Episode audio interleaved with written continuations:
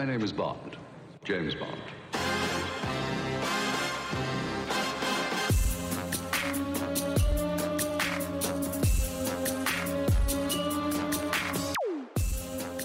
Bond Let's Bond, le podcast où on parle de un James Bond par semaine.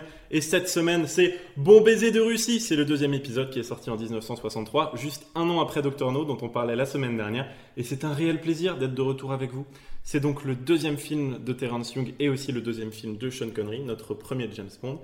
Et ça ne se passe pas du tout en Russie. Après la Jamaïque de Dr No, il faut une petite France d'Ala James, qui enfin connaisseur, pardon, qu'au pays des deux rooms, des Balkans à la Croatie, du Bosphore à l'Adriatique, on va se retrouver à Istanbul, en Croatie, lors de ce film assez génial. Et au cas où vous ne vous rappelez pas du film, on va vous passer un petit extrait de la bande-annonce. Secret de l'étonnant Docteur No, que la moitié du monde cherche à abattre, tandis qu'il emploie ses talents meurtriers contre le rideau de fer et ses femmes au collier de velours. Je vous dirais ce qui me paraît Couture, Je n'ai jamais vu plus jolie fille que vous. Je crois que ma bouche est trop grande. Non, la taille idéale.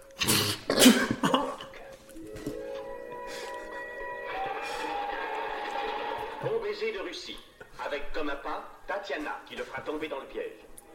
Et Tatiana va-t-elle le faire tomber dans le piège avec sa bouche trop grande? Je suis désolé, on est déjà mort de rire car je ne suis pas tout seul, bien sûr. Je suis toujours accompagné de Maxime. Salut, c'est Maxime, j'espère que vous allez très bien. Et notre guest de cette semaine n'est nul autre que mon frère de toujours, l'un de mes meilleurs amis, Charles.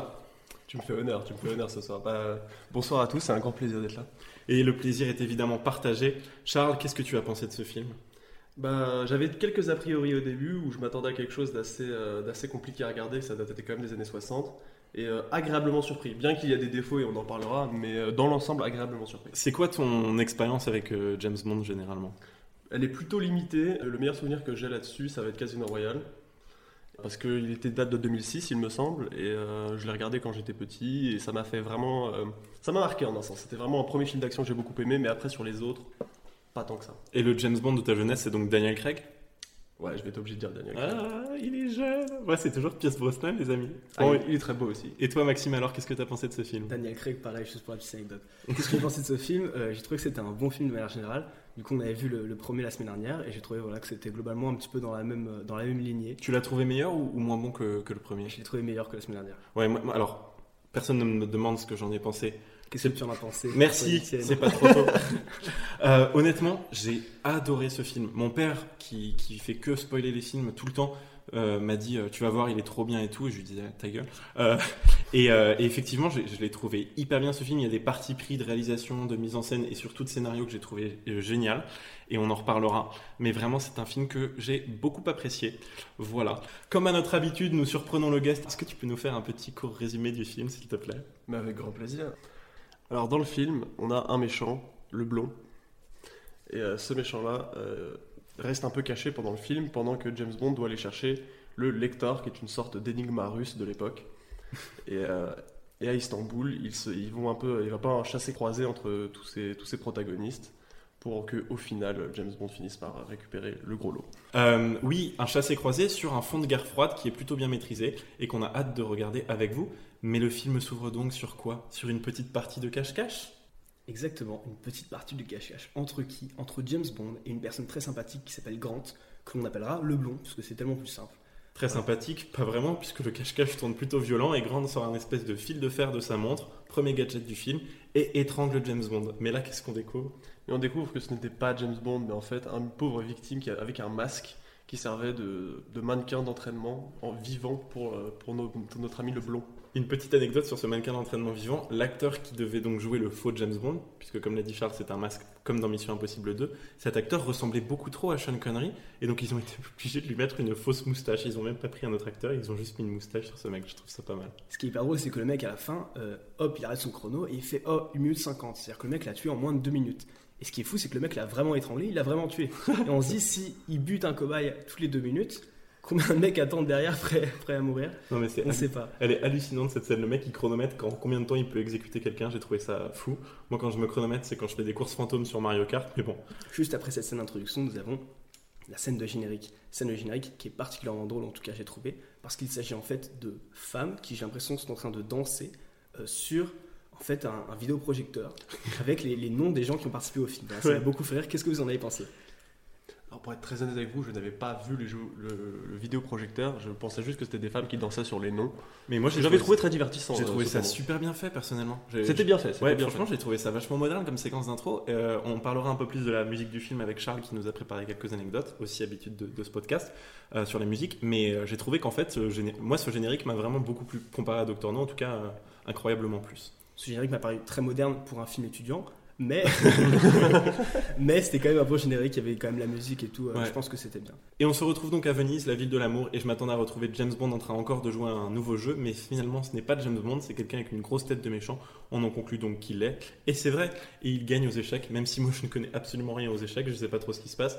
Il gagne puisqu'il y a une musique assez grave, et le mec reçoit un texto en mode années 60, donc il faut qu'il mette fin à la partie.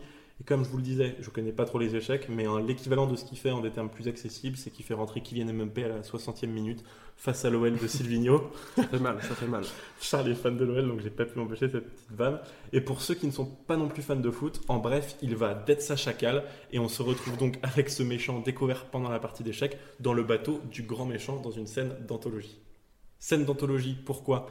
Parce que ce grand méchant ne voit pas son visage, il a juste un, un chat sur les genoux, et il parle donc à notre joueur d'échecs qui est surnommé numéro 5. Ce sont tous des gens du spectre, puisqu'il y a une troisième personne qui est une ancienne exécutive du KGB qui s'appelle numéro 3. Et quel est le plan, mes chers amis, qui va être installé contre ce cher James Bond?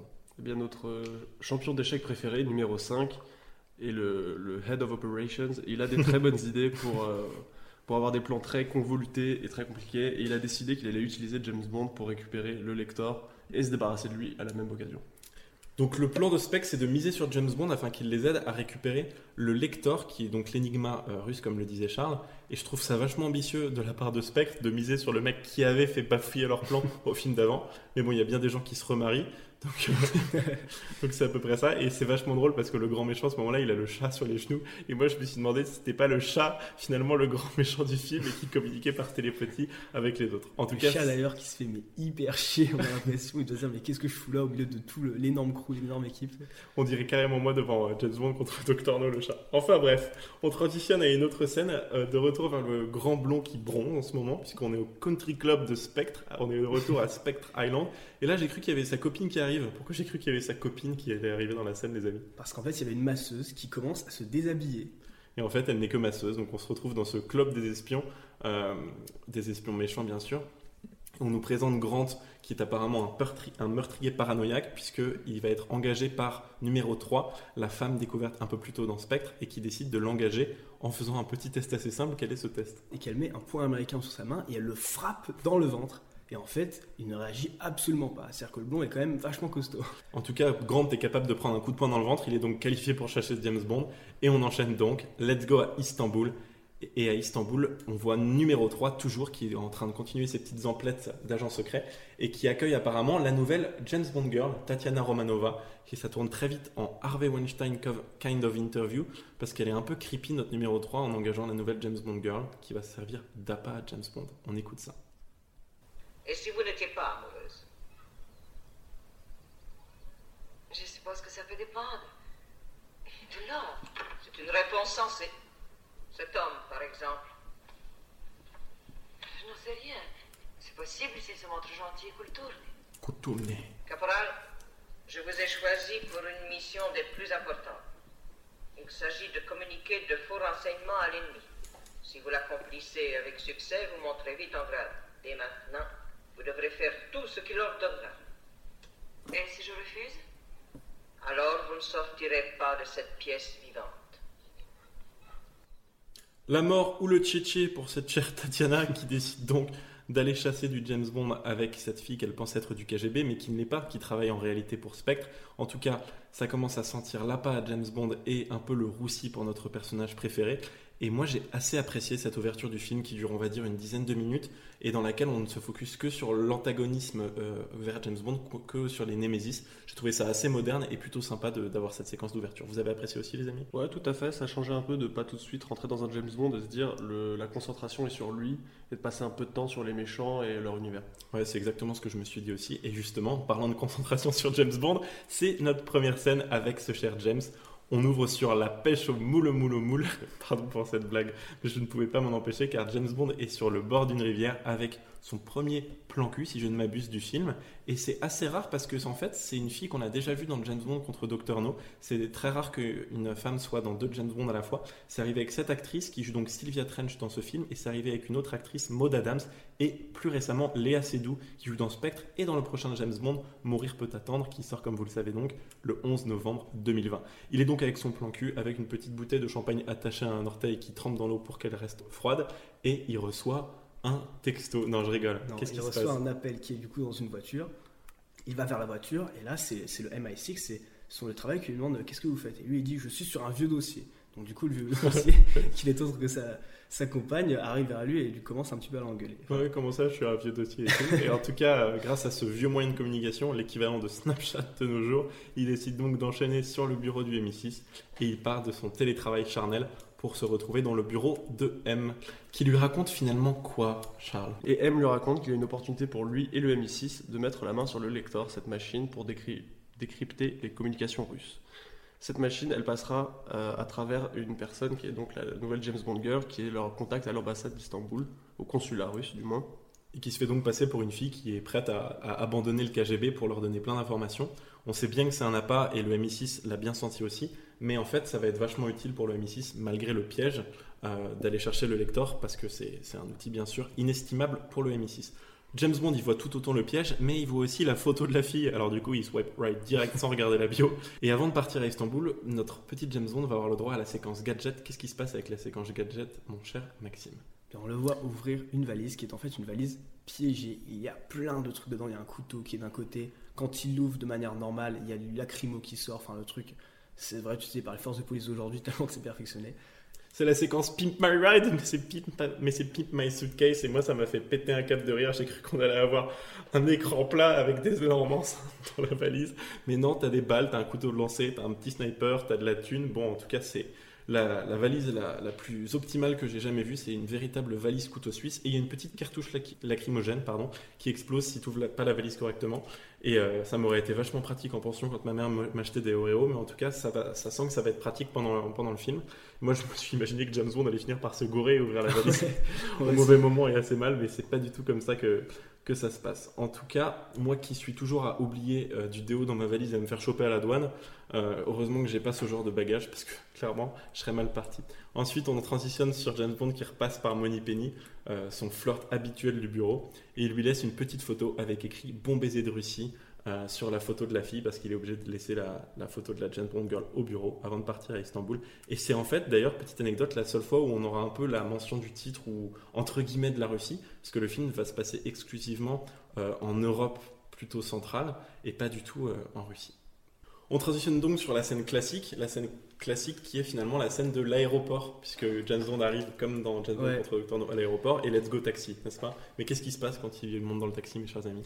Bah, dans ce taxi, il monte et il a son conducteur qui lui dit Bah regardez, enfin il demande d'abord au conducteur, mais c'est normal d'être suivi euh, ici? Il fait Bah oui, bah, avec les services secrets russes, on a un petit jeu où on se laisse un peu suivre cordialement et. euh, et ils ont- la guerre froide est réellement froide là-bas parce qu'ils sous-entendent pendant une bonne partie du film qu'ils ont des, pas des si mauvaises relations que ça entre services secrets. Ouais, ça a l'air plutôt cordial entre le front Est et Ouest, et on se croirait dans l'OSS 117 parce que t'as tous les, les, euh, t'as tous les agents secrets qui, euh, qui se suivent et c'est assez rigolo. On découvre donc euh, l'un des personnages principaux de ce film qui va s'appeler Ali Kerim Bey, qu'on surnommera dans ce podcast Ali, parce que sinon Ali. c'est galère. Et ce cher Ali, il attend Bond au Grand Bazar d'Istanbul. On fait donc notre premier monument du film. Et petite anecdote, je vais pouvoir distiller mon savoir parce que je suis déjà allé à Istanbul. Et donc je souhaitais simplement vous confirmer que c'est bien le Grand Bazar d'Istanbul.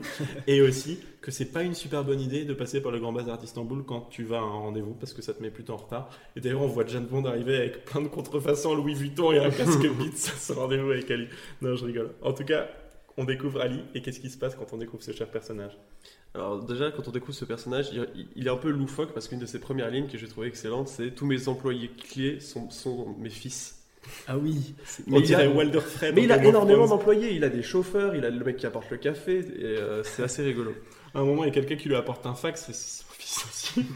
C'est tout, le temps- tout le temps un fils. C'est vraiment n'importe quoi. Et là, il y a un truc incroyable. Il commande un café et Bond, il demande un café medium sweet.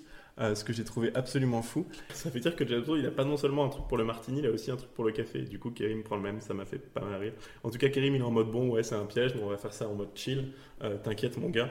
Intermède, avant que James Bond aille à son hôtel faire son petit check-in, on se rend compte que Grant, le blond du début, a suivi Bond à Istanbul et essaye de faire en sorte que l'entente cordiale entre Est et Ouest parte un peu en couille, n'est-ce pas, les amis? Qu'est-ce qui se passe?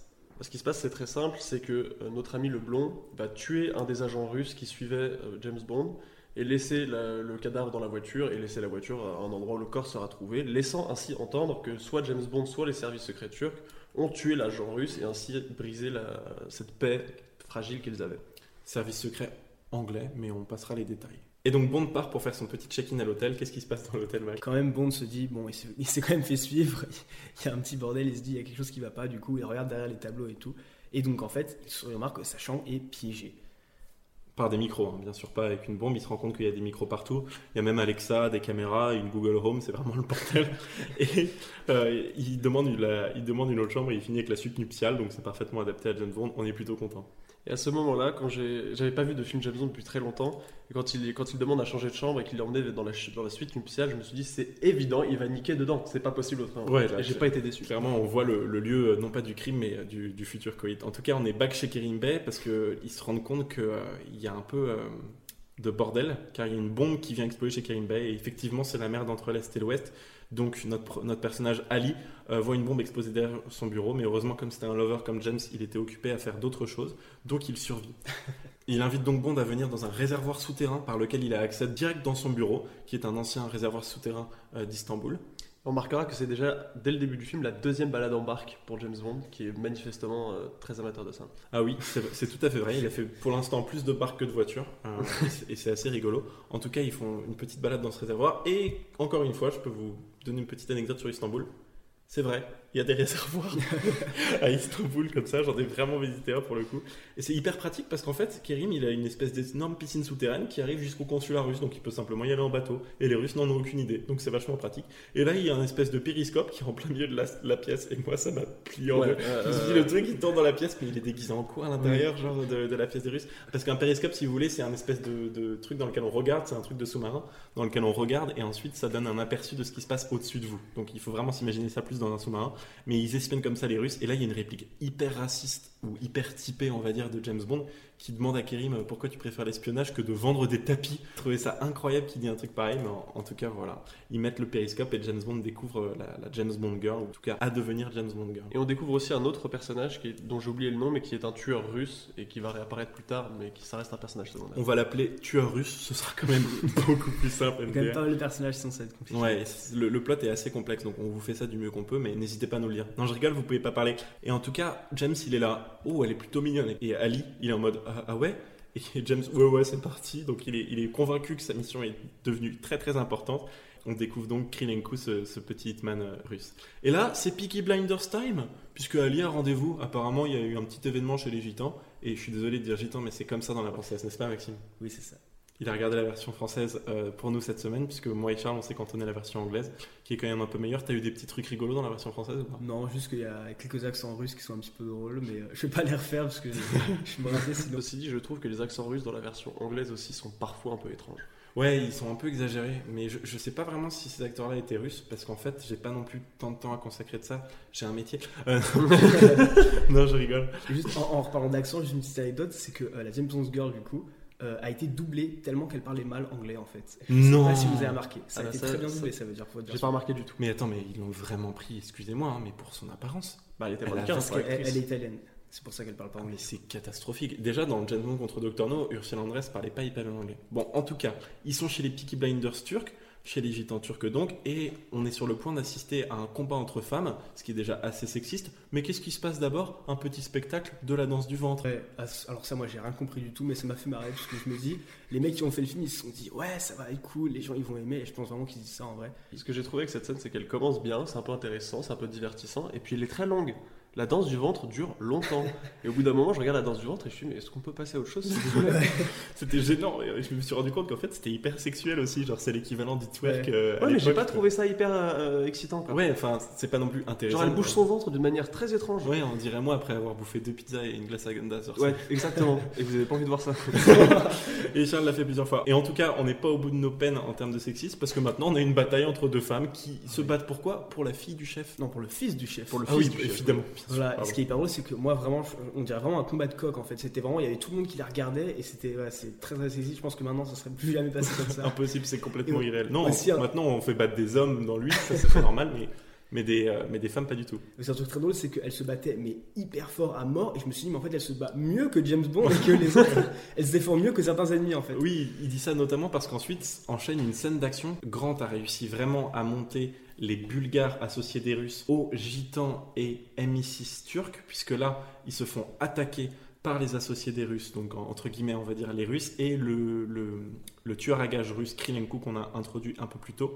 Et Bond, il rentre dans la baston, mais en mode cow-boy contre indien. Je sais pas si vous avez remarqué, ils sont tous en train de se battre comme des Ouais. couteaux. Et Bond, il rentre comme ça avec euh, une espèce de pose à- vraiment aux années 60. ça, Et c'est Il y a une quoi. scène très étrange où il a quand même son pistolet dans la main, mais il va quand même prendre le temps de ramasser un couteau et de le lancer sur Krienko et le louper. Et je me suis dit, Mais c'est parce que ça, ça apporte de l'extra XP et ensuite il développe des skins pour ses, pour ses, pour ses couteaux. Il y a quand même un truc assez important, c'est que pendant cette scène-là, le blond, qui est quand même un peu l'arch-némésis de Bond, va lui sauver la vie parce qu'il y y a un des, des Bulgares russes qui arrive, qui va lui mettre un coup par derrière, et le vrai. blond qui ne veut pas que Bond meure à ce moment-là, il a encore besoin de lui à ce moment-là pour récupérer le, le lecteur, Ouais. va tuer euh, l'ennemi qui arrivait par derrière. Il lui sauve donc la vie à ce moment-là. Et donc il y a beaucoup de gens qui se sauvent des vies et aussi des gens qui prennent des vies malheureusement dans cette scène. Et James Bond donc sauve le chef euh, gitan qui décide de lui donner en échange les deux filles qui se battaient tout à l'heure. Et d'un coup il y a un énorme compromis puisque comme elles sont James Bond elles s'entendent hyper bien. Et je suis désolé mais c'est le mot, ça part en frisson, littéralement. Ouais, euh, Donc, euh, euh, il se fait cajoler. hein. Double zéro part en double peiné. Et Oh. euh, oh là là. Ah, celle-là. Euh, c'est parti pour un assassinat puisqu'ils sont vraiment pas contents avec Ali euh, et James qu'ils se soient fait attaquer en plein milieu de leur espèce de gangbang. Euh, donc ils partent assassiner le Krylenko qui vient d'arriver. Donc le mec il voit ses vacances prendre une halte plutôt directe parce qu'ils arrivent à le tuer très rapidement avec l'espèce de carabine télescopique que Bond gardait dans sa valise en mode Samsung. Avec un viseur infrarouge. Plutôt pratique hein, en 63 et aussi dans Warzone de Call of Duty sur Xbox One que je recommande à tous. C'est pas un placement de produit. non non je déconne. Mais on aimerait, Euh, on aimerait. Euh, en tout cas, quel est le fuck avec Tatiana Romanova qui attend littéralement James Bond nu dans sa chambre d'hôtel? Elle fait la technique de la femme nue qui marche beaucoup mieux dans ce sens-là que dans l'autre. Et, et il me semble qu'ils font ça aussi dans le premier film où c'est quand même un peu un- quelque chose qui arrive dans beaucoup de films où il y a une femme nue dans son lit qui l'attend. En fait, c'est drôle, j'ai lu à propos de cette scène, c'est devenu la scène un peu euh, emblématique de James Bond et c'est copié dans plein d'autres James Bond. C'est un, un code que ce film a instauré qui est répété dans plein d'autres films. Mhm. Si ça se trouve, personne n'avait eu l'idée d'attendre son amant nu dans un lit avant Tatiana Romanova. Pour remercier Ian Fleming. En tout cas, ça nous donne donc la scène qu'on a entendue en bande-annonce euh, au début de ce podcast, que je trouve énorme et qu'on va, on va remettre juste le, le dialogue de, de cette scène qui est absolument légendaire.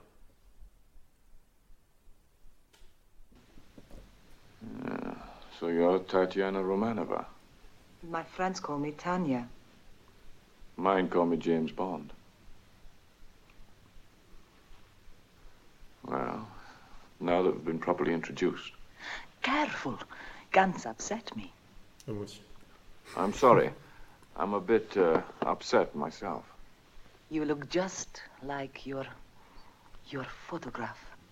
You're one of the most beautiful girls I've ever seen. Thank you. but I think my mouth is too big. No, it's the right size. For me, that is. Sa bouche est donc à la bonne taille pour James et elle, elle est contente parce qu'il ressemble pile à sa photo. On a l'impression que c'est une date Tinder qui en tout cas est, partie plutôt rapidement.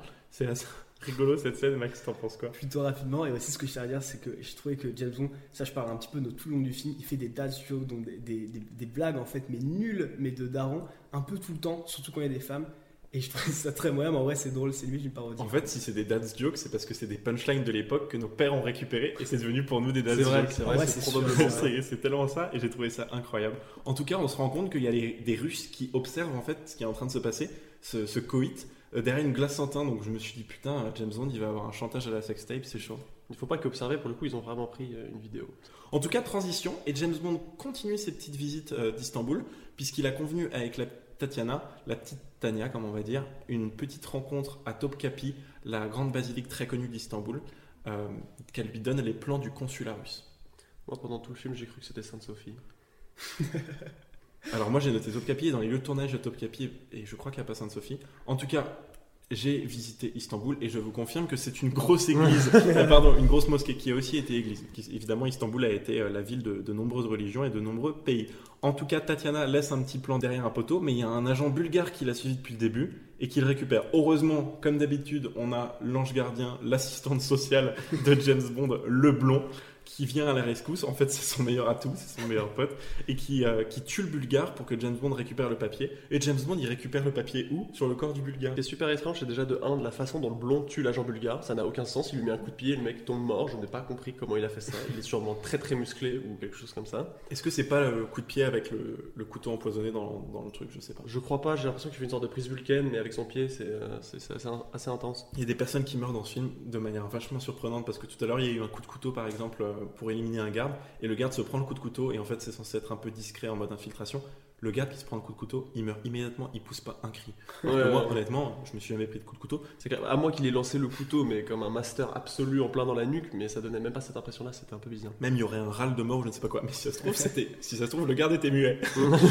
c'est pas très pratique de mettre un, un, un gay qui soit, qui soit muet. James Bond finit par récupérer le plan sur le corps euh, de notre ami bulgare. Il se pose pas plus de questions que ça. C'est bon, il a le plan du consulat russe. Il se pose quand même une question, il demande à notre ami Ali, Ali lui dit Ah non, je suis sûr et certain que ce n'est pas un de mes hommes. Et à ce moment-là, on se dit, enfin moi je me suis dit personnellement, ah bah tiens, le, le blondinet, il révèle un peu sa position, Ouais. le spectre pour être dans l'histoire. Mais non, en fait, Ali et Bond, et bah, ils en ont strictement rien à foutre. James Bond, ils vont capter tout de suite. Ils se demandent même pas si c'est Tatiana. Non, non, en fait, ils ont récupéré le plan sur un corps. Bon, bah, ils, ils, ont le plan, ils sont contents. Voilà, c'est ils s'en- bon. ils s'en foutent complètement. En tout cas, je me demande toujours comment Ali a fait pour installer un putain de périscope dans une zone sans doute protégée par l'UNESCO, parce qu'on est de retour dans les réservoirs qui sont en dessous du consulat et en dessous du bureau du MI6. Qu'est-ce que c'est pratique?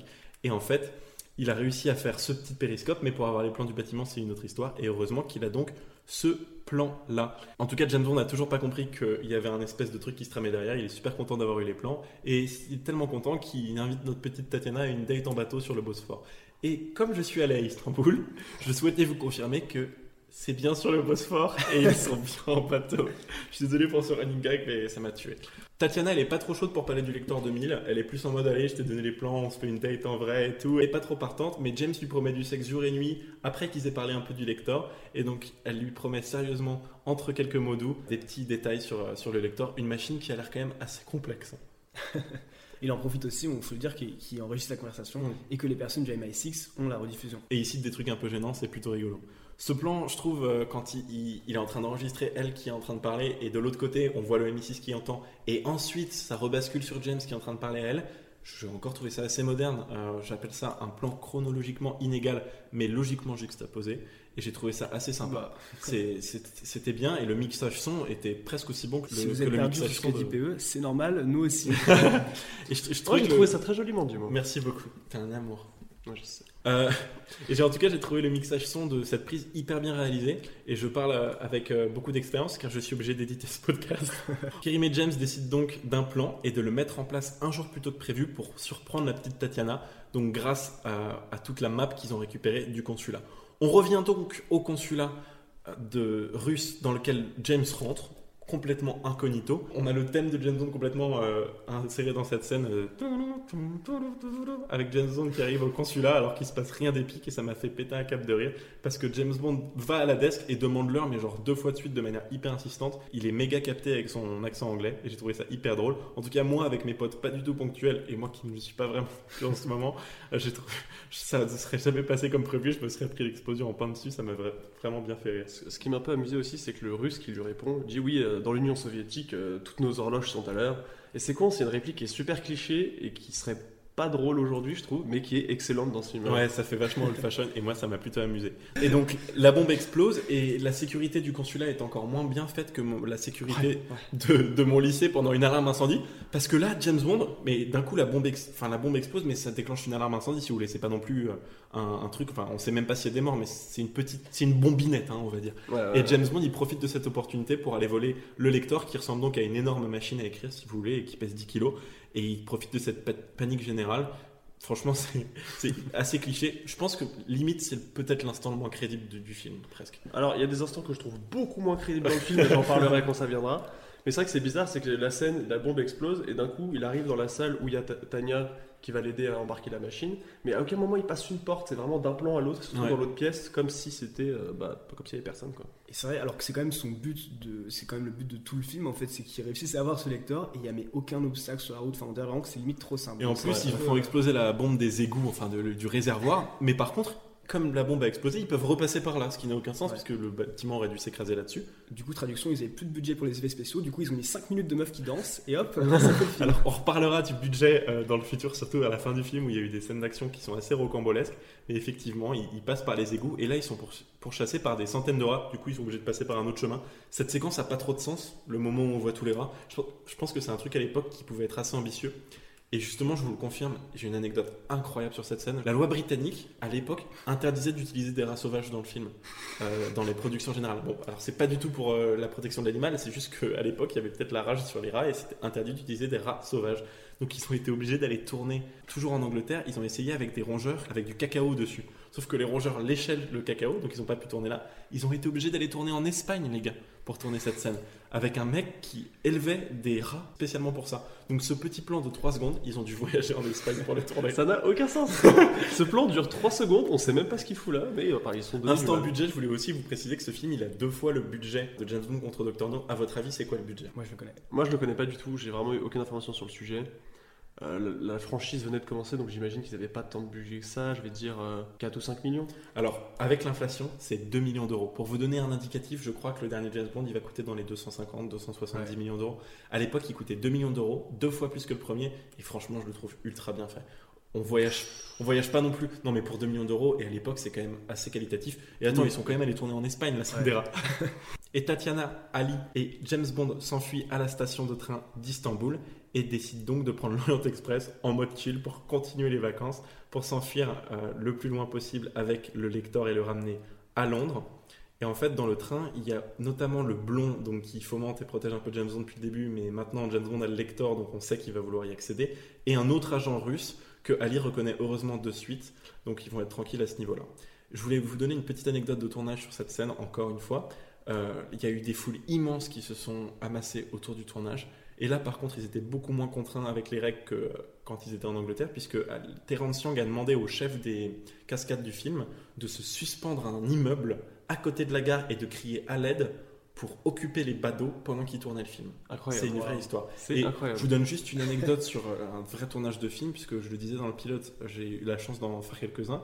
Et quand on a vraiment ce problème-là, et ça arrive, sur le film sur lequel j'ai travaillé cette année, on a eu des travaux juste à côté du tournage, on est obligé d'en- d'envoyer un assistant régie, un gros bitard, donc en fait moi, euh, aller parler aux gens pour essayer de faire en sorte, personne par personne, que les gens fassent moins de bruit à côté du tournage.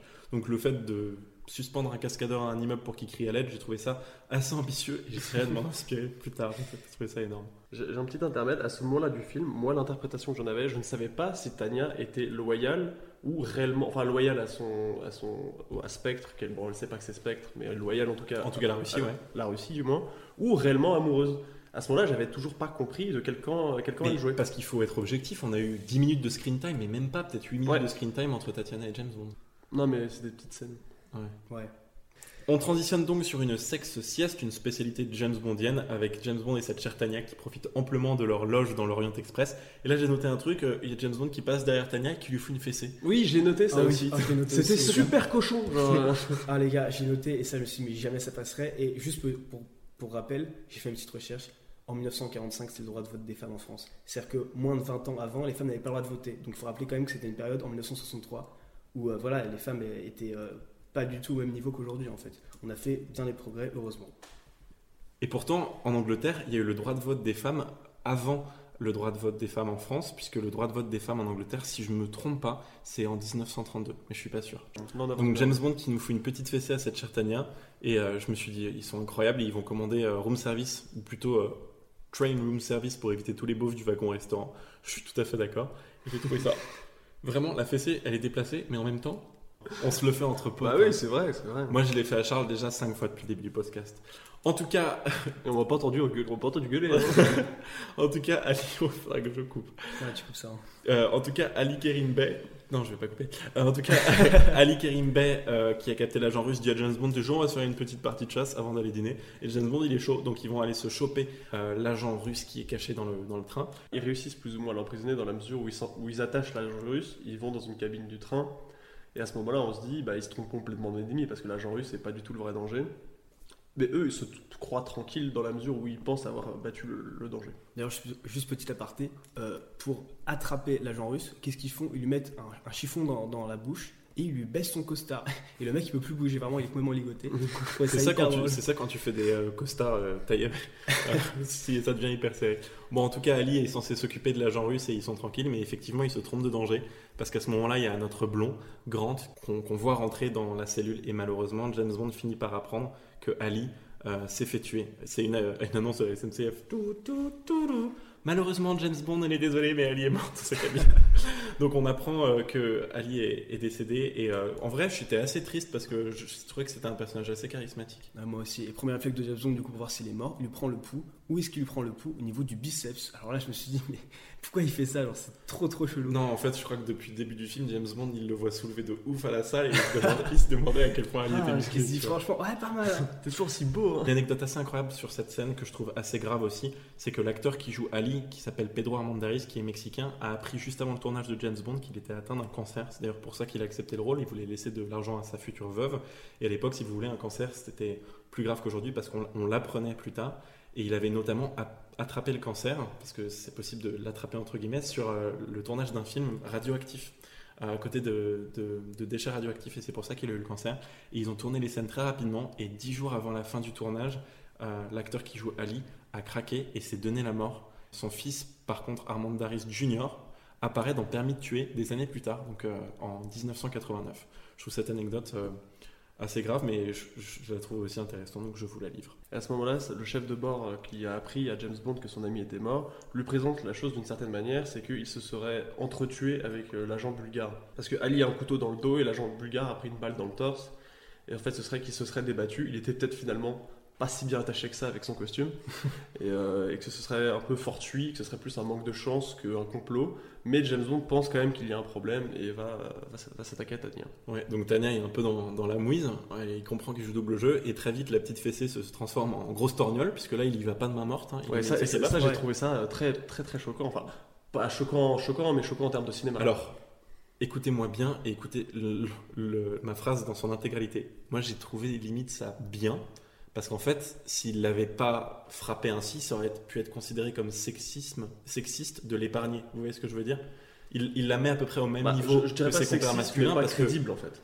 Exactement. Genre, t'es- t'as un espion, ta vie est en jeu, c'est pas parce que c'est Ouais. une femme que tu vas pas lui coller Exactement. Donc finalement, ça apporte limite un peu de crédibilité, mais en tout cas, il y va pas de main morte Mais comme je lui disais. il lui une- Mais, euh, mais Tania, elle est un peu triste et en fait on découvre qu'elle est amoureuse de James Bond et, et par contre elle a beau être amoureuse, elle est pas du tout chaude pour lui livrer tous les secrets. Je trouvais ça un peu ridicule cette scène. Peut-être que c'est l'une des scènes dont tu voulais parler plus tard qui Euh, a un encore peu- moins de crédibilité. Je- non, alors, je- elle vient encore cette scène que je trouve vraiment atroce et qui pour moi gâche pas le film et quand même un peu énervé. Mais dans ce cas-là, je la trouve un peu agaçante, euh, Tania, dans son rôle, où euh, elle se met à pleurer, elle dit j'en sais pas plus, j'en sais pas plus, elle répète je t'aime quatre ou cinq fois, et Bond il a l'air saoulé, il a pas l'air intéressé, il est juste énervé après elle, et j'ai trouvé cette scène un peu gênante dans son ensemble. En fait, moi, dans cette scène, ce qui m'a un peu choqué, c'est que, comme je le disais tout à l'heure, Tania et James, ils ont eu genre 10 minutes, mais max de screen time, alors que Tania et Ali, pour le coup, ils ont eu 25 minutes, ils Ouais, sont allés ouais, faire ouais, une ouais. petite sauterie chez les gitans et tout. Honnêtement, en 2020, moi, ça m'aurait moins choqué qu'il y ait une romance entre Ali et James Bond, tu vois. et elle, elle est en mode je t'aime, je t'aime, mais franchement, Ouais, c'est ça qui gêne, la naïveté de la, de la Ouais, fille. ça, va euh, franchement, bah, ça va très très vite, mais c'est vrai que le film dans son ensemble est bah, assez sexiste au niveau de la représentation des femmes, parce qu'à chaque fois, il a quand même vu, euh, genre ils couchent ensemble au bout de voilà très très très rapidement. À peu près 43 secondes. Ça va rapidement, donc euh, En tout cas, c'est un peu débilisant et euh, elle est apparemment amoureuse de James, mais toujours pas prête à lui livrer les secrets. Et, euh, et je trouvais qu'il n'y avait aucun build-up émotionnel. En tout cas, ils arrivent à, à Zagreb. Et Zagreb, c'est la capitale de quel pays, Maxime? Bah quoi? C'est la capitale de quel pays, euh, Zagreb, Maxime? Je suis plus dans le podcast moi. Ah, c'est pas un podcast de géographie quoi. Je, je le dénonce parce que Maxime était en train de jouer à la Nintendo Switch. Euh, donc, euh, Zagreb, c'est effectivement en Croatie aujourd'hui, mais à l'époque, Yes. c'est euh, dans l'ancienne Yougoslavie. Et je peux vous donner quelques anecdotes euh, sur la Croatie, car j'y suis aussi allé Non, je- allez, et je next. peux vous confirmer que c'est bien en Croatie. Euh, pas beaucoup de budget pour ce film, puisque c'est pas non plus tourné au Mexique ou en Australie, hein, on reste en Europe centrale. Un truc que j'allais oublier de dire, je trouve que pendant tout le film, Bond est hyper flegmatique. J'ai l'impression que quoi qu'il arrive, il en a un peu rien à foutre, ou du moins il laisse aucune émission transparaître. Mais quand Ali meurt, à partir de là, il devient vraiment, on voit de la colère, on voit de l'énervement. Et ça, c'est un truc qu'on a évoqué aussi dans le premier épisode, c'est que James Bond, en toute occasion, il reste d'un calme incroyable. Et on le disait plus tôt, on a beau genre le frapper ou tuer un de ses amis, il reste quand même plutôt euh, poli et il appelle tout le monde gentleman. Et encore une fois, dans cet épisode, c'est vraiment assez rigolo. En tout cas, on arrive à Zagreb et il faut qu'on explique ça le mieux possible. En fait, à Zagreb, il y a un agent du MI6 qui les attend parce que il, il devait faire euh, évacuer Bond euh, jusque, Londres, bien sûr. Sauf que l'agent du MI6 se fait intercepter par Grant, qui est mais vraiment partout. Franchement, c'est N'Golo Kanté de l'espionnage, Grant. Et il intercepte l'agent du MI6 et réussit à faire croire à Bond qu'il est donc l'agent du MI6 en question, puisque Grant est, anglais et un, un accent anglais, c'est pas trop compliqué. En tout cas, moins compliqué que numéro 3 et son accent russe. Et il lui résume qu'il est supposé lui redesign une route pour rentrer à Londres avec le lecteur. Une petite anecdote, j'ai remarqué que Grant, il ne parle pas une seule fois avant cette scène. À vrai. 1h22 C'est vrai. du film. C'est la première fois qu'il parle de tout Et, j'ai remarqué ça parce qu'au moment où il a parlé, j'étais surpris qu'il ait pas d'accent russe ou un accent bizarre, et c'est pour ça que quand t'as dit qu'il était britannique, tu Ouais. m'as appris quelque chose au début du Ouais, podcast. bah, tu vois, c'est- exactement ça. Enfin, franchement, c'est hyper choquant. Et d'ailleurs, petite anecdote aussi euh, sur cet acteur, il s'est fait repérer, je sais pas comment parce qu'il parle pas beaucoup, mais il s'est fait repérer pendant ce film par nul autre que, que Steven Spielberg, qu'il a, repris dans les- Oh. qu'il a repris dans Les Dents de la Mer. Il avait une belle carrière devant lui. Il est dans la mer, lui Ouais. C'est lui Ah le ouais gros blond hyper musclé Bah, je sais pas parce que je n'ai pas vu Les Dents de la Mer. voilà. On n'a pas de ref. Bon, c'est quoi, on sait quoi regarder la semaine prochaine Bon, en tout cas, je comprends pas pourquoi il récupère pas simplement le lecteur et il veut partir, mais c'est un peu le jeu de la chose sur laquelle on avait déconné au début, qui est ce désir de vengeance de James Bond qui a tout fait foirer avec Dr. No euh, dans le premier épisode. Et là, il y a la petite scène euh, classique de James Bond. où ils sont en train de dîner. C'est-à-dire que du coup, le blond les invite à dîner tranquillement. Et là, qu'est-ce qu'il fait pendant qu'ils sont en train de dîner? Il prend le verre de manière totalement discrète de la, James Bond Girl, et met un petit cachet à l'intérieur. Alors de manière assez subtile, mais en même temps. euh, Pas si subtil. Pas si subtile. James Bond, il a un peu appris grâce à James Bond contre Dr. No euh, le coup des somnifères, du coup il a capté un peu le truc. Et euh, il se dit waouh, il roufie de ma meuf, je pense que cette soirée va être enflammée. En tout cas, il a l'air assez chill, mais il est par contre beaucoup plus choqué que Grant prenne du vin rouge avec son poisson. Euh, mais le somnifère, ça a l'air de passer crème. En tout cas, je pense que les James Bond, ça pourrait être une bonne campagne de prévention pour les filles. Faites attention à vos verres en boîte et consommez l'alcool avec modération, bien évidemment. Et James Bond a bien capté le problème et devient assez sceptique, sauf que euh, Grant lui sort un plan et apparemment, en fait, il retourne à la loge de Grant et Grant sort un plan papier et apparemment, euh, James Bond, il est vachement dans la course d'orientation depuis le lycée parce que dès qu'il voit le plan de Grant, euh, il devient hyper passionné et Grant profite donc de cette petite occasion euh, de- du péché mignon de James Bond pour euh, lui foutre un, un énorme coup de, de pistolet à l'arrière de la tête et James Bond s'évanouit immédiatement. Mais juste avant, un truc qui est hyper drôle, je trouve, c'est qu'ils reviennent tous les trois, en fait. Et ce qu'il faut savoir, c'est qu'elle est, elle, Elle est dans le malus. elle est, elle est- elle dans, grave elle est dans dans le le mal. Et en fait, lui, il dit une phrase qui est en français qui est incroyable. Il dit Ça doit être la fatigue. C'est-à-dire que la meuf s'écroule, genre elle est même morte, euh, genre voilà, à cause de son somnifère. Et il dit Ça doit être la fatigue, voilà. Mais il y a un peu ça aussi dans la version anglaise où, où il dit euh, It must be exhaustion. Ouais, Euh, enfin, mais en fait, c'est un peu un sous-entendu comme quoi elle est bourrée, et du coup, ils la mettent en PLS, et on est parti pour la petite marave entre euh, le Ouais. méchant et, et, James Bond, enfin une marave qui dure deux secondes, puisque du coup, il assomme donc James Bond euh, avec son gun, une petite baston qui dure vraiment euh, deux secondes, à la suite duquel euh, James Bond se retrouve évanoui, et ça encore, ça dure très peu de temps, puisque James Bond se réveille au bout de, de une minute. Euh, il a clairement l'habitude de se faire assommer, et s'ensuit la scène classique euh, des James Bond, où le méchant et James Bond parle, et le méchant, bien sûr, tellement en confiance, révèle tout son plan à James Bond. All right, get up on your knees. Mhm. Put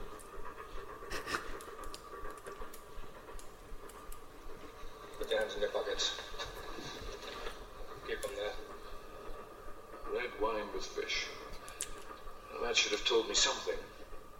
You may know the right wines. The other one on your knees. How does it feel, old man? Old man? Is that what you chaps in Smash call each other? Bon, James Bond avait tout deviné, car effectivement, il mettait du vin rouge avec son poisson. J'ai trouvé cette scène incroyable. Et euh, toute la scène qui suit fait un peu partie des scènes qui m'ont agacé dans ce film. Où, dans, de toute façon, ça, ça, ça, c'est beaucoup de James Bond ont, ont ce problème-là. Je suis profondément agacé du méchant qui poirote pendant une demi-heure à raconter tout son plan alors que tout ce qu'il a à faire c'est lui mettre une balle dans la tête et, et- et réussir sa mission quoi. Vous connaissez ma tradition avec tous les James Bond quand il y a ce genre de scène, c'est l'échelle Totally Spies, bien sûr, puisque cette Ouais. technique est, est complètement euh, copiée par Totally Spies. Et en fait, je pense qu'à l'époque, c'était un peu le procédé classique. Et tous les James Bond sont un peu, euh, suivent un peu ce, ce truc-là.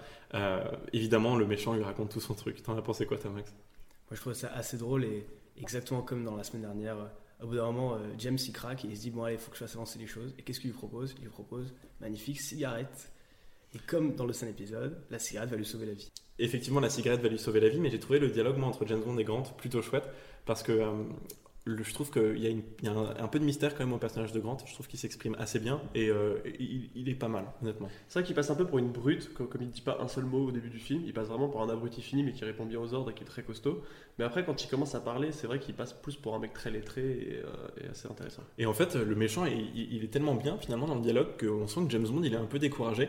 Mais là, il commence à parler de la fille, il commence à parler de Tania. Je sais pas si vous vous souvenez exactement Mhm. de ça, Ouais. mais euh, il parle de la fille. Et là, on sent que James Bond, il devient remotivé pour euh, lancer la baston, euh, parce que en fait, euh, Grant nous explique qu'il a une sextape sur James Bond et qu'il va tuer la fille et James Bond et faire croire que James Bond euh, a tué la fille après une histoire d'amour qui aurait mal tourné. Et donc James Bond, il est pas super content de sa postérité. À mon avis, peut-être que sa performance était pas géniale sur, euh, sur la sextape. Donc il, finit par décider euh, de lancer euh, la baston et il lui fait le coup, bien sûr, de la valise qu'on avait en, préparation paiement, en fusil de Chekhov, comme le veut le terme dramaturgique du film. Il, il finit par lui faire le coup de la valise et utiliser ses gadgets. Et ça m'a fait penser, bien sûr, à quelque chose de très connu.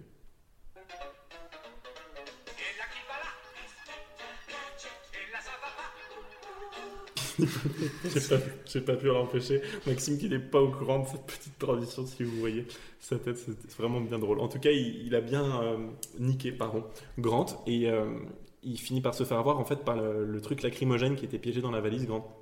Et James Bond en profite pour lui sauter dessus. Mais moi, personnellement, quand je me prends du gaz lacrymo, et c'est quand je suis allé au champ pour célébrer la Coupe du Monde et qu'il y a eu du gaz lacrymogène à 50 mètres de moi, ça m'a défoncé la gorge pendant 20 minutes et j'avais du mal à garder les yeux ouverts. Grant, il se prend du lacrymogène à 20 cm de sa tête. Une bonne quantité avec Ouais. ça. Et Ouais. franchement, il est toujours pas. euh, Enfin, il est plutôt actif. C'est peut-être parce qu'il n'y a pas eu mai 68 et les gilets jaunes qui ont bien développé les, les lacrymos en, en attendant, mais j'ai trouvé ça hallucinant. Faut se dire que c'était pris un point américain et qu'il était resté en pièces vrai. d'un centimètre. hein. C'est vrai, ouais, c'est vrai qu'il avait été euh, vraiment euh, bien évalué avant et C'est vrai que ce qui est drôle, c'est que, bah, juste pour reprendre, le mec c'est un surhomme. Et aussi pour reprendre par rapport à la scène d'intro, le mec s'est quand même entraîné pendant je sais pas combien de temps pour tuer James Bond en moins de deux minutes. Et en fait, qu'est-ce qu'il fait quand on y pense? Juste il lui parle. Au final, il le tue même pas en En fait, minutes, il, il s'était entraîné avec une seule technique, c'était avec sa montre et le fil de fer. Et effectivement, il lui fait la technique. Heureusement qu'il n'avait pas oublié sa montre dans, dans autre part.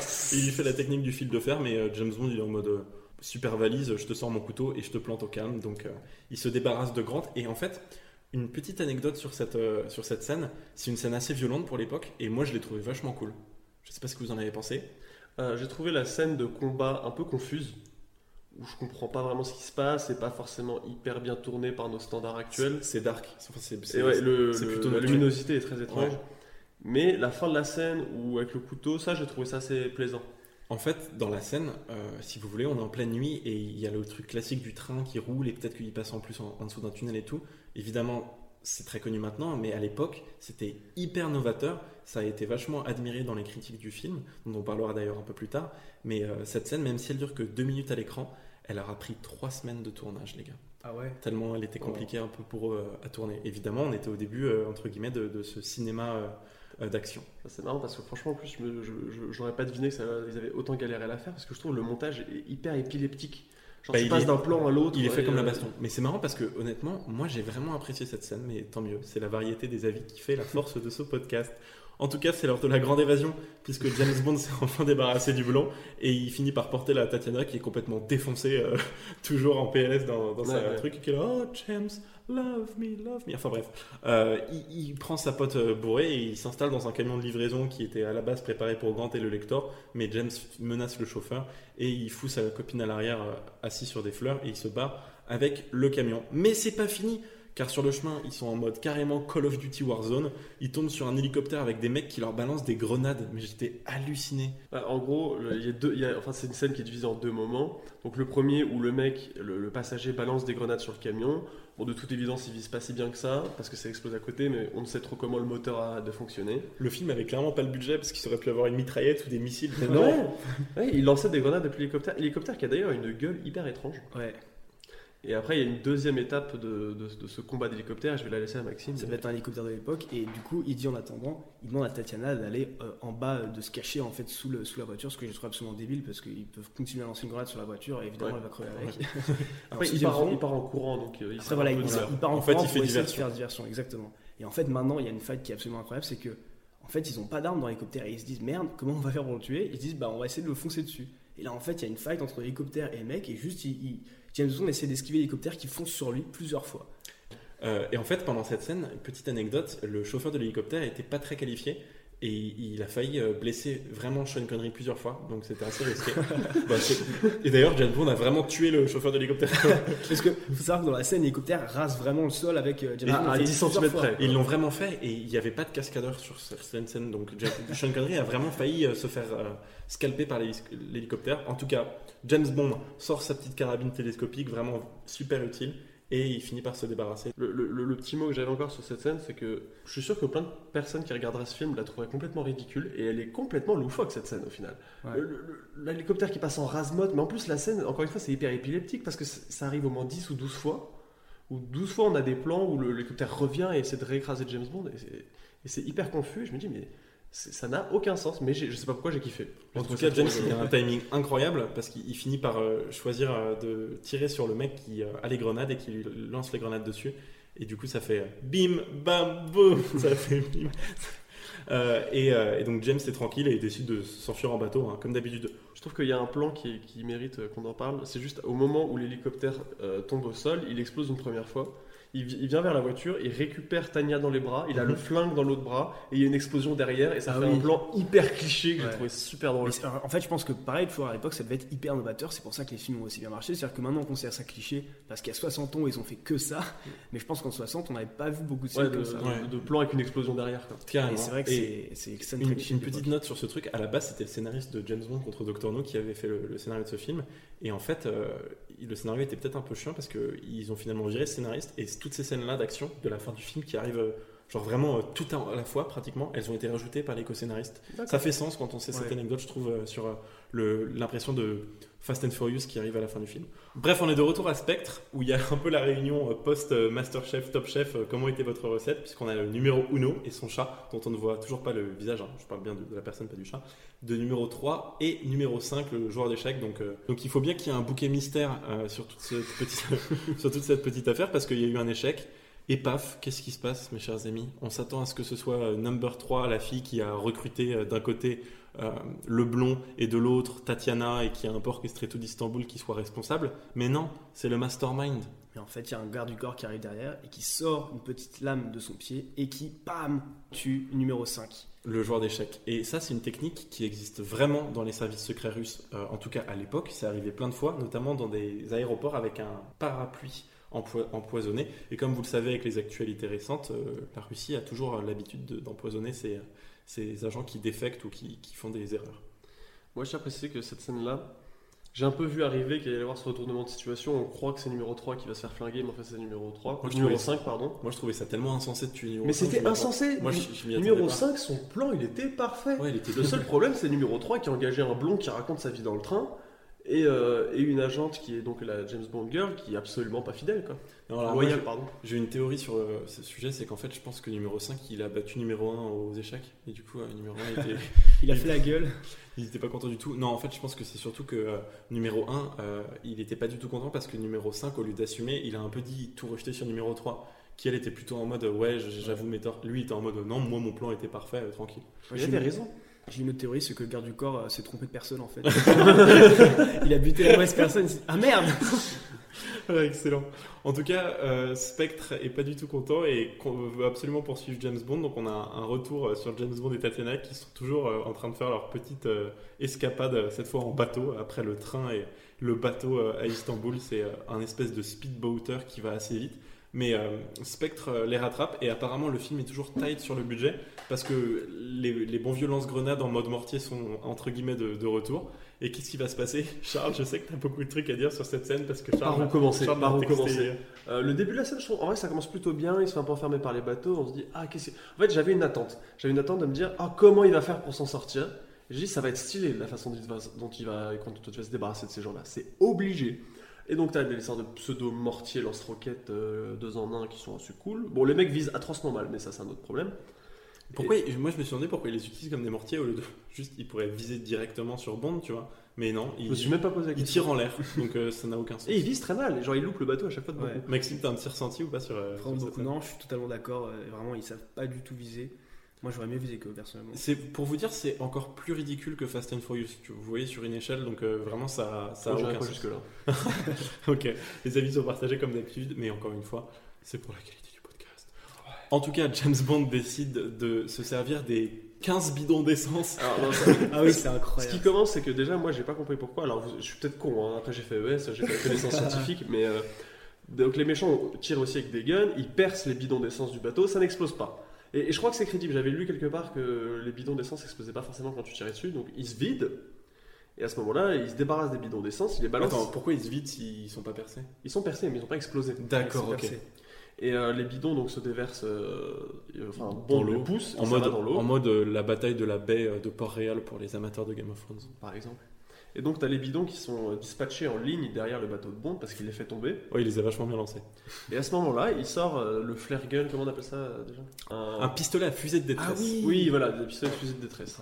Il prend ça et là, il tire dessus sur les, les bidons qu'il a laissés derrière lui. Il tire un peu dans la marée d'essence qui s'est formée Ouais. en, en se mélangeant avec Là, l'eau. je sais pas pourquoi, est-ce que des balles avec de la poudre dedans ne font pas exploser l'essence ou les bidons, mais par contre, le flare gun le permet. Parce qu'il n'y a pas d'étincelle avec la- les balles, qui, qui font pas d'étincelle dans l'air, Après, ni des, dans l'eau. des balles qui percent un bidon en fer, j'aurais cru que si. mais- Bah, t'as dit que les bidons étaient faits exprès pour pas exploser. Ah, j'ai pas dit ça, je dis que bon, je comprenais que dalle. Bon, on comprend, on comprend que dalle, mais je pense que James Bond. Et à ce moment-là, il y, a- il y a mon moment que je déteste le plus dans le film, mais vraiment. Il a balancé les bidons à la zob derrière le bateau.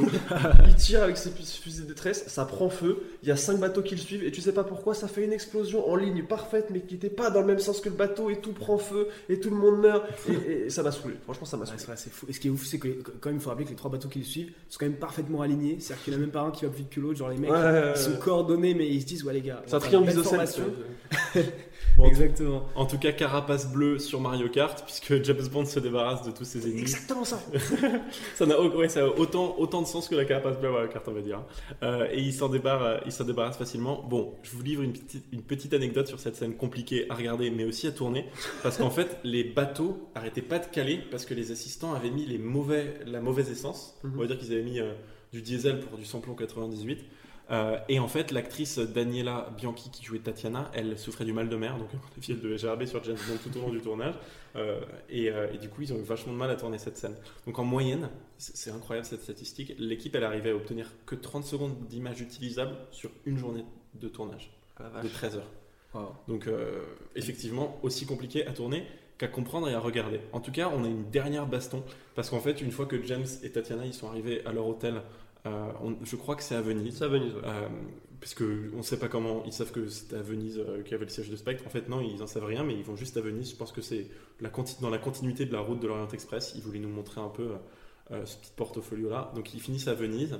Et on termine avec sa dernière baston parce qu'il y a numéro 3 qui s'est déguisée en femme de ménage et qui n'est reconnue par Bond que quand elle devient menaçante. C'est marrant ça. Genre elle devient menaçante et Bond dit en mode Oh merde, euh, c'est Kleb. Ça vous a fait rire ou pas Bah, moi, ça je amusé. comprends dans la mesure où quand elle est rentrée, j'ai pas, je l'ai pas reconnue tout de suite. Euh, mais je sais pas si. euh, je sais même pas si c'était si déjà vu avant euh, numéro 3 et.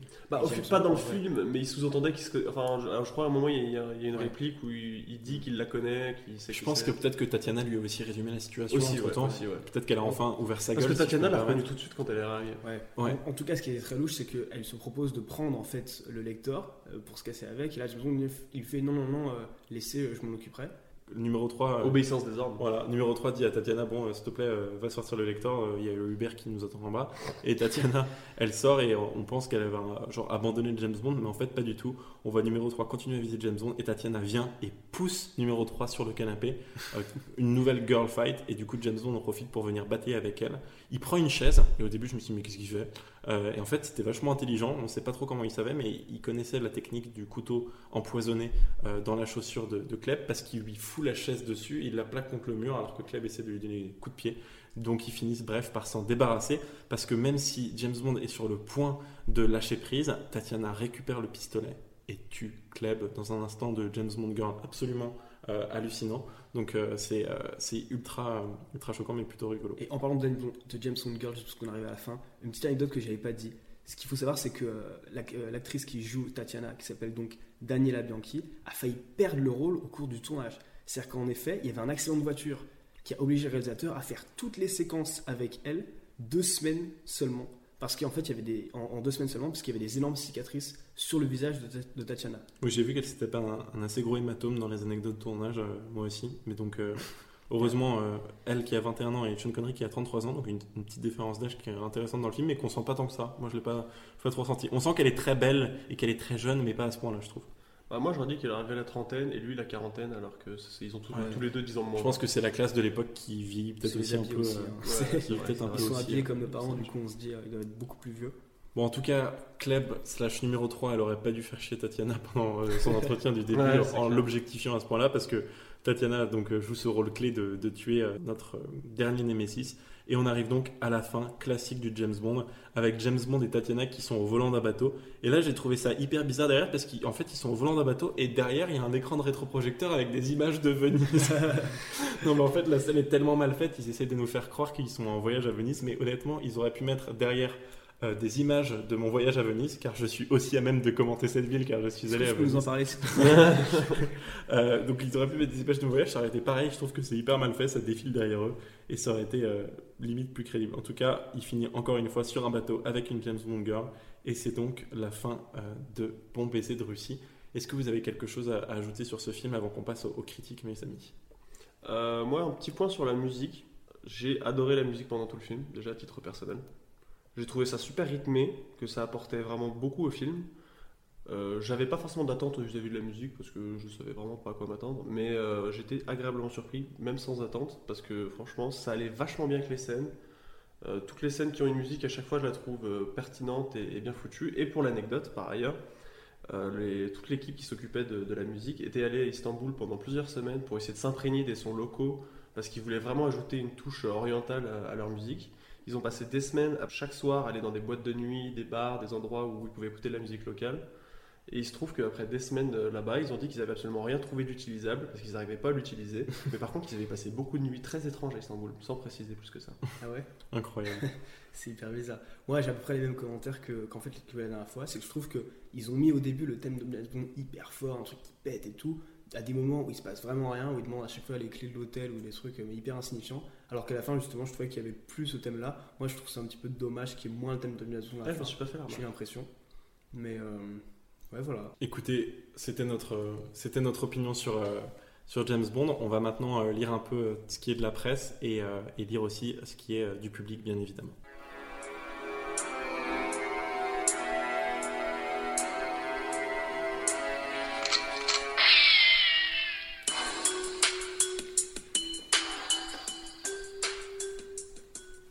Maxime, alors quelles sont les critiques presse de cette semaine? Alors, ces critiques presse sont excellentes. Je prends toujours euh, sur le site Metacritic. Il faut savoir que c'est un des films qui est le mieux noté, c'est-à-dire qu'il est noté 84 sur 100. Entre guillemets, Universal Acclaim, c'est-à-dire qu'il est acclamé partout de manière universelle. Il n'y a euh, que deux euh, commentaires moyens et aucun commentaire négatif. Du coup, la moyenne est de 84. Donc, du coup, moi, je me suis fait une petite réflexion drôle. Je me suis dit, il y a eu tellement de galères pendant le film, ils ont tellement dû changer les scènes et tout.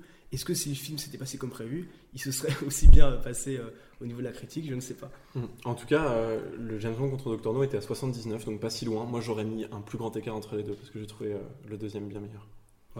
Euh, juste, il n'y a pas vraiment de commentaires du coup négatifs parce que voilà, c'est un très bon film. J'ai pas noté grand chose sauf un petit truc qui montre justement la, la différence de vision entre les gens. Une critique qui dit que le film est beaucoup moins misogyne que les livres et beaucoup plus sophistiqué. Et une autre critique juste après du Time qui dit que c'est pas du tout sophistiqué. Donc voilà, des critiques qui diffèrent vraiment. Et maintenant, PE va nous parler des critiques spectateurs. Les critiques du public, elles sont assez bonnes parce qu'elles sont à 3,6 et euh, c'est bien meilleur que la semaine dernière. On était à 2,9 et elles se rapprochent donc cette fois-ci un peu plus euh, des notes de la presse. Par contre, on n'échappe pas à la règle. Il y a toujours bien sûr des critiques un peu négatives, notamment de Ace17 qui nous avait déjà laissé une, jolie critique la semaine dernière et je vais vous, la, je vais vous lire celle-là. Je la trouve ex- excellente. Sean Connery de retour dans Bon baiser de Russie avec un méchant, de l'action digne de l'un des meilleurs 007. Zéro étoile. Ça n'a aucun sens. Donc il a grave apprécié le film, c'est de l'action, c'est trop bien, mais et zéro étoile. Bon, évidemment, il a dû se gourer, ça n'a aucune logique. Ensuite, on a Critiqueur37, qui nous avait aussi laissé une critique la semaine dernière. J'avais précisé qu'il y avait eu 36, 36 critiques euh, avant lui, qui nous en laisse une nouvelle. Et hop, un James Bond de plus qui n'est toujours pas crédible. Ce deuxième opus est mauvais. Pas grand chose à dire dessus. Bon, pas grand chose à dire, il nous Que fait comme une dur, que c'est dur. Franchement, mais j'ai trouvé ça vachement dur. Il est, bon le film. Tu mets 2 millions et demi dans un film, tu passes. à la limite, pas crédible, mais pas grand chose à dire dessus. Il pourrait au moins préciser un petit peu plus de choses. Ensuite, on a Camille Dussavo qui nous précise que c'est un James Bond qui a assez mal vieilli. Il lui manque le méchant charismatique et ses incroyables fins apocalyptiques. Seule note positive, c'est ici qu'apparaissent les premiers gadgets. Mais euh, quelle fin apocalyptique, les gars Vous êtes déjà tombé sur un James Bond, à la fin, il y a des zombies, il se met dans un bunker. La fin où la guerre froide part en En fait, je pense qu'il parle peut-être des fins où il y a, par exemple, dans James Bond contre Doctor No, où il y a le QG qui part complètement en couille, euh, des trucs comme ça, mais Et les explosions partout. Ouais, pff, franchement, il y a quand même des- il y a plus d'explosions dans celui-là que dans le film précédent à cause des grenades. Euh, donc, euh, Plus de. En valeur, il y a plus d'explosions. mais franchement, bon, encore une fois un peu dur, mais on n'est pas là pour juger. C'est eux qui sont là pour juger. Et on a enfin Gonard. C'est pas une blague, son pseudo c'est Gonard. Et vous, vous allez voir que ça se rapproche assez bien du synonyme, puisqu'il nous dit début très moyen, milieu bordélique et chiant, une bonne partie finale Tatiana, la James Bond girl, et comme toujours une bombe sexuelle. Franchement, cette histoire de spectre, ça commence à me gonfler. ok, c'est ma préférée, ça. On dira- J'adore comment t'imagines la, la voix du mec dans la Mais oui, c'est- Comme j'adore un ça. belge de 50 ça, ans. ça commence, ça commence à me gonfler, façon ballon de baudruche le 14 juillet. J'ai trouvé cette critique géniale. Bon, et euh, enfin, aux deux dernières critiques, parce que vraiment elles sont, aussi, elles sont aussi pas mal. Même si le film a été remasterisé, il semble toujours aussi vieux, donc fastidieux, de Basby. Je sais pas ce que Basby voulait dans le film, mais quand on remasterise un film, va pas d'un coup y avoir des gens avatar qui donnaient bien race. Moi, je trouve qu'il a été super bien remasterisé. Bon, dernière critique, avec cette fois Solo Frali, qui nous dit Ce navet équivaut et même pire que Meudre un autre jour. Je mets une étoile pour faire plaisir aux fans de Bond, mais le film ne le mérite même pas. Oh. J'imagine un fan de Bond qui est qui est là. Ah, ça va, il a quand même mis, une, étoile. Il a quand même mis une étoile. Si c'est un bon mec quand même. Voilà. Bon, c'était notre euh, opinion sur euh, James Bond et euh, Bon baiser de Russie. Franchement, c'était un, un bon moment, je- ce film. Moi, je l'ai bien apprécié. Est-ce que vous avez un, un petit mot de la fin à rajouter, les amis, avant qu'on dise au revoir? Ah, moi, petit mot de la fin, je vous conseille de voir ce film. Parce qu'il est quand même, dans l'ensemble, hyper plaisant à regarder. Ouais, C'est vrai que c'est un film, je pense, qui a été iconique pour les James Bond et perso, j'ai plutôt apprécié. J'ai passé un bon moment avec vous. Voilà, J'espère que les gens qui n'ont pas vu le film et qui ont attendu la fin de ce podcast pour être motivés à le voir vont enfin voir ce film. Euh, moi, le petit dernier mot de la fin que je souhaitais faire, c'était remercier tous les gens qui m'ont envoyé des messages euh, sur Messenger pour nous, nous motiver à continuer ce podcast parce que vous êtes quand même 53 662. Euh, donc ça fait hyper plaisir. Et euh, je continue à dire que tous ceux qui partagent les posts, je vous offre bien sûr des Aston Martin parce que grâce à, euh, grâce à ce podcast, je, je fais enfin de l'argent, du vrai, du solide. Donc vraiment merci beaucoup et plus sérieusement vraiment merci à ma mère et à la mère de Maxime. non, sans rien. Merci, merci à ceux d'entre vous. Je ne citerai pas vos prénoms, mais, mais vous, vous savez qui vous êtes.